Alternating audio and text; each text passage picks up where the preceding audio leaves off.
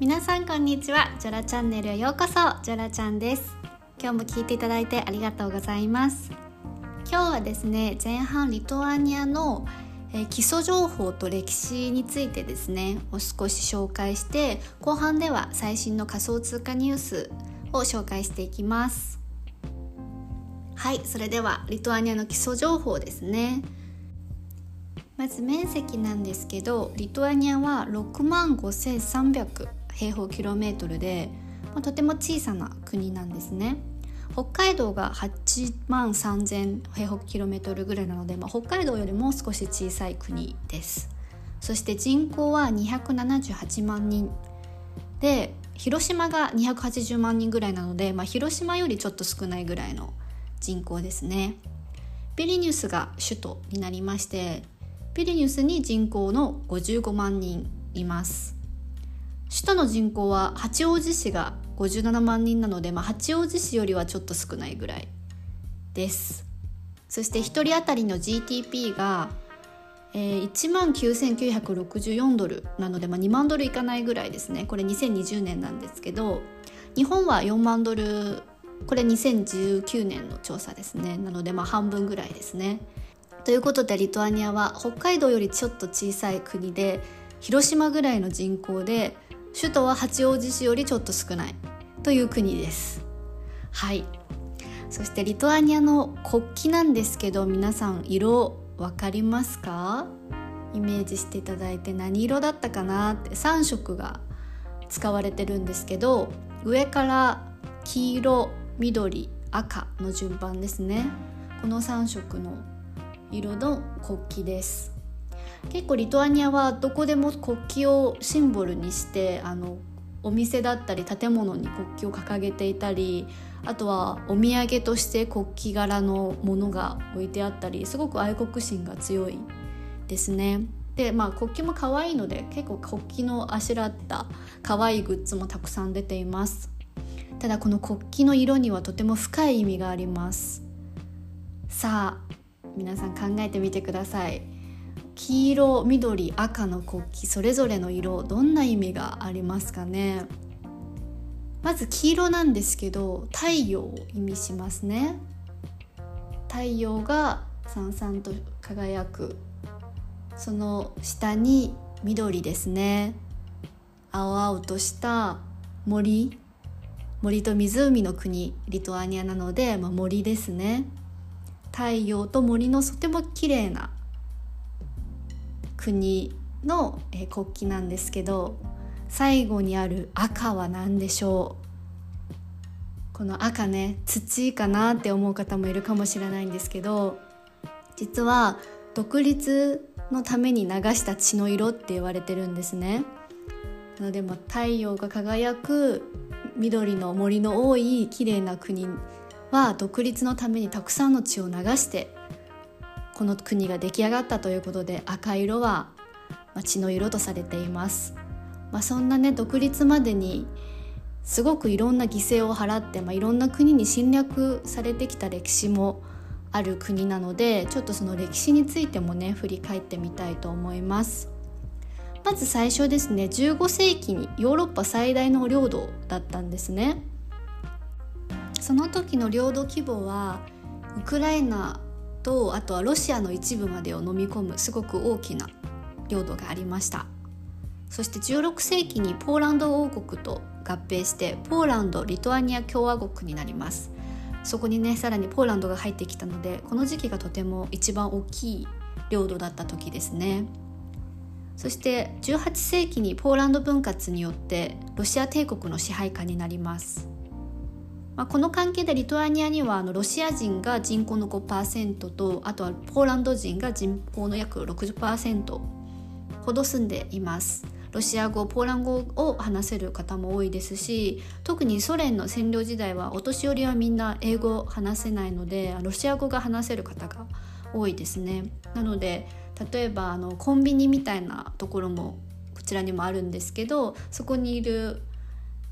店員さん大体お年寄りなんですけどおばあちゃんなんかはもうロシア語しか話せない。あロシアもちろんリトアニア語も話せるんですけど英語が話せなくてロシア語が話せるっていう方は結構いらっしゃいます。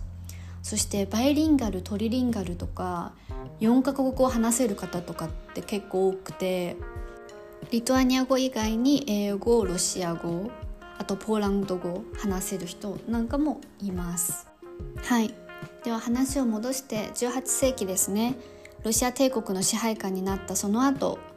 えー、一時期はですねナポレオンによってフランスに占領されます。この時ですねあのリトアニアのビリニュスの中にですね聖アンナ教会という教会がありましてこれは14世紀に設立されて16世紀から今の姿のまんま500年もそのまま美しい姿をキープしてる教会があるんですけどこれが全部レンガのブロック作りですごい綺麗なんですけどこれを見たナポレオンがこの教会を持って帰りたいって言ったんですね本当にこの教会は綺麗ですぜひあのリトアニア今度来る機会がありましたらこの戦闘教会聖アンナ教会はぜひあの行ってみてほしい場所ですね。はい、でナポレオンが敗れた後はその後またロシアになります。で第一次世界大戦ですね。ドイツ帝国に占領されます。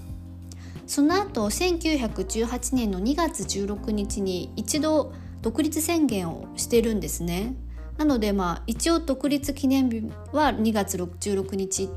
ではあるんですがただ、えー、1940年第二次世界大戦の時にソ連に強制的に編入させられます。でこの時が結構ひどくてですね占領した最初の1年間で6606人が逮捕されその半数がシベリアへ送られてしまいますそしてナチスによるユダヤ人のジェノサイドなんかもあってえー、ビリニュスにも当時の KGB ソ連の秘密警察ですねの地下にある拷問部屋などがあったんですけどもそれが今はそのまま博物館として展示されていますね。で1940年の7月27日にですね、えー、カウナスというビリニュスが首都でカウナスは2番目に大きい町ですね、まあ、東京大阪みたいな感じなんですけどもカオナスに駐在した日本領事だった杉原中根さん。有名ですよね。知ってる方もいるかと思うんですがもうこの方のもとにですね、まあ、たくさんの人あのユダヤ人がですね助けを求めに来ました。当時のね日本領事だったのでビザを発行する権利があったんですね。まあ、本当はダメなんですけど、まあ、政府に黙って、まあ、独断でですね8月1日にユダヤ人にビザを発給開始します。そのビザを発行されることでユダヤ人を一度日本に渡らせてそれでそこから逃がすということですね。でこのビザの発給がもう全部手書きなんですよね。なので一枚一枚手書きで書いて、まあ、戦争の状況が悪化したのでその9月1日の帰国の日までもう1ヶ月の間に2139枚の手書きのビザを発行したと言われています。でこのビザによって日本に行って命が助かったユダヤ人は約6,000人いると言われています。なので今でもカオナスには杉原中根さんのミュージアムがあります。そしてビリニュスにもあのネリス川という大きな川がビリニュスに流れてるんですけど東京でいう荒川みたいな感じですね。でそのほとりに桜パークという杉原さんを記念した実際桜の花も植えられている公園があります。なのでリトアニア人はとても親日感情があります。こういう歴史があったので日本人に対してはとてもすごく温かいですね。はい、でその後1980年後半から独立運動が盛んになります。1989年の8月23日エストニアラトビアとリトアニアのバルト三国ですね。それぞれの首都から首都を、えー、約200万人ですね。200万人。当時の人口の4分の1と呼ばれています、えー、200万人もの人々が手をつないで 600km えー、距離にして東京駅から秋田駅ぐらいまでの距離を結んでソビエトの占領に対して抗議をして独立の回復を訴えたと。これは人間の鎖と言われています。これはすごくあの血を流さない独立のへの抵抗でもうこのことがあってこれがきっかけで1990年の3月11日独立回復記念日ということで、まあ、独立を、えー、回復したと言われています。なのでこっちの方が皆さんは記念日だと思っています。一度ねあのドイツのとドイツに占領された時に2月16日で独立記念日とはしているんですが実質な事実上実質な独立っていうのがこの1990年の3月11日ですね。この日が独立回復記念日と言われています。ただその後もですねえー、1991年の1月に血の日曜日事件というのが起きてしまいます。ゴルバチョフ政権ですね。旧ソ連の。ゴルバチョフ政権が武力を投入してビリニュスにある放送局とかあとテレビ塔を占領しちゃったんですね。でそこであの武装してない市民を攻撃して14名が死亡して700人が負傷したという事件が起きました。でこの広場とかあとはテレビ塔なんかも今でも本当にあのあるんですけどすごく平和な感じで本当に30年前にそんなことが起きたと思えないぐらい平和な感じであるんですけどたった30年なんですよねこういう事件が起きたのって。でその後1991年の9月6日に事実上独立やっとですねやっと独立をして今のリトアニアになったと言われるので本当にまだ国として30年ほどということなんですね。本当にこういうふうに、まあ、いろんな国から占領された歴史があるので国民の危機意識というのはとっても高いです。ソ連が崩壊して一番最初に NATO に加入したのもバルト三国であるし独立国家であるという意識がとても強いです冒頭であのリトアニアの国旗をいろんなところで掲げていたりお土産としてグッズで売っていたりっていうこともそのアイデンティティですよね。その旗がシンボルで私たちは独立国なんだという、まあ、リトアニア人のアイデンティティを国旗が示していてで皆さんはその独立国家であるというとても強くそれを意識をしているということです。なので今回のロシアとウクライナの戦争の時もあのリトアニアはすごく強い反対姿勢をとっているのも、まあ、そうしないとまたね、あのー、やられてしまうっていうのが今までのね歴史でもあるのであのすごく強くそこは訴えているところではあります。実際に盛り上がりがどれぐらいかというと、えー、夏だったんですけどその街の中で歩いて髪の毛の色をあの青にしてで黄色の花冠をかぶったあのウクライナの国旗の色ですよね。黄色と青、まあ、そういう方がいたりとかあとフェイスペインティングしたりですとか。あとアートですね。ビリニュスはアートの街。アートギャラリーがたくさんあるんですけどアートを使って戦争反対を訴える。さまざまな作品があったりですとか。本当に国を挙げてそこはやっている感じがします。えー、そしてシャウレイというリトアニアの中では4番目に大きい町があるんですけどここに十字架の丘というユネスコ無形文化遺産に登録されている場所があります。でここにですねえー、無数の十字架が大きいのから小さいのまで建てられていて今では5万本建てられていると言われています。5万もの十字架が立つ丘ですね。でこの地に最初に十字架が建てられたのが1831年と呼ばれていてロシア帝国の支配下に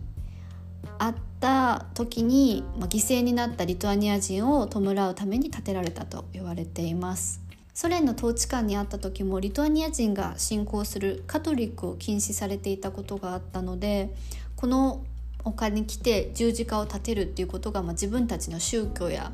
信仰心をま示してこう非暴力での抵抗を示してきたわけなんですね。でソ連は3度にわたってブルドーザーまで使ってその丘にある十字架を破壊したんですが何回壊してもまたどこからとなく十字架が建てられて亡くなるところがどんどんその数が増えていったという歴史があります。まあ、この場所はとてもそのリトアニア人の独立心を象徴したり不屈の精神でね自分たちのアイデンティティを守っていくこう愛国心だったりそういうところを象徴する場所になるので十字架の丘はぜひリトアニアに来たら行ってみてほしい場所ですね。こういう侵略の歴史をたどってきたリトアニアなんですが何度侵略されても自分たちのアイデンティティを守り抜いたという素晴らしい場所になっています。はいということで今回はリトアニアの国の基礎情報とあとは歴史についてご紹介しました。まあ、たくさんのね犠牲があった上での現在の独立国家であるということと、まあ、今世界で起きている戦争のことに対しての意識なんかも私もここに来て少し実感することができましたやっぱり今日の平和というのが当たり前ではなく、まあ、いろんな犠牲によって成り立っていることそしてその当たり前ではない日々に、感謝するっていう気持ちもとても生まれて、まあ、一日一日大切に生きようと思わせられましたね。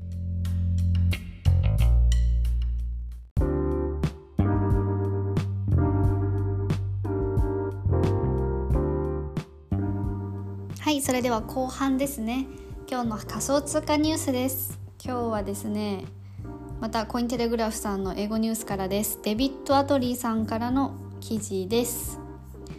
マクドナルドがスイスの街でビットコインとテザーの受け入れを開始。ということです。グローバルなファーストフードチェーンは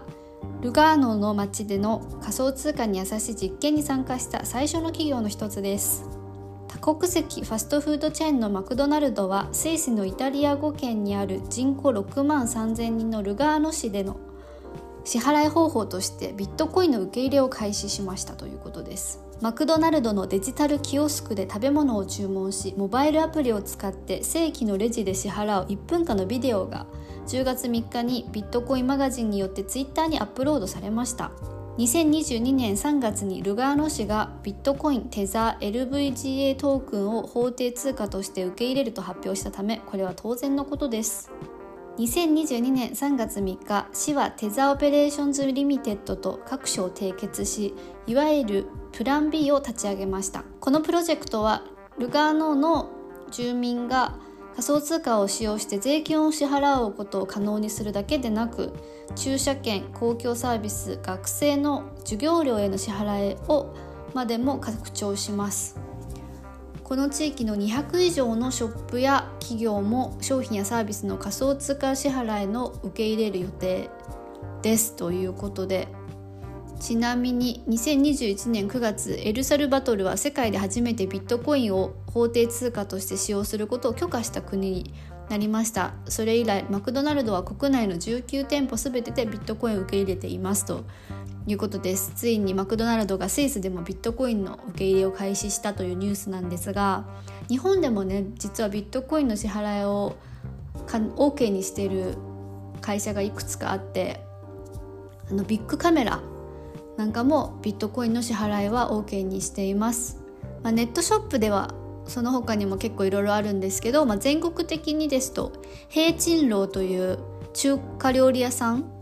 も受け入れてましてあとはメガネスーパー小島ソフマップなどなどはビットコインの受け入れを実は一部の店舗のみだったりはするんですけど受け入れています。少しずつこのようにしてビットコインの支払いの受け入れを世界的にですね流れとして受け入れている流れに来ているので日本も今後ねどんどんビットコインでの支払いの店舗が増えていくのではないかなと思います。Mac が日本でもビットコインの支払いができるようになったら面白そうですよね。はいということで今日のジョラチャンネルはここまでです。今日も聞いていただいてありがとうございました。バイバイ。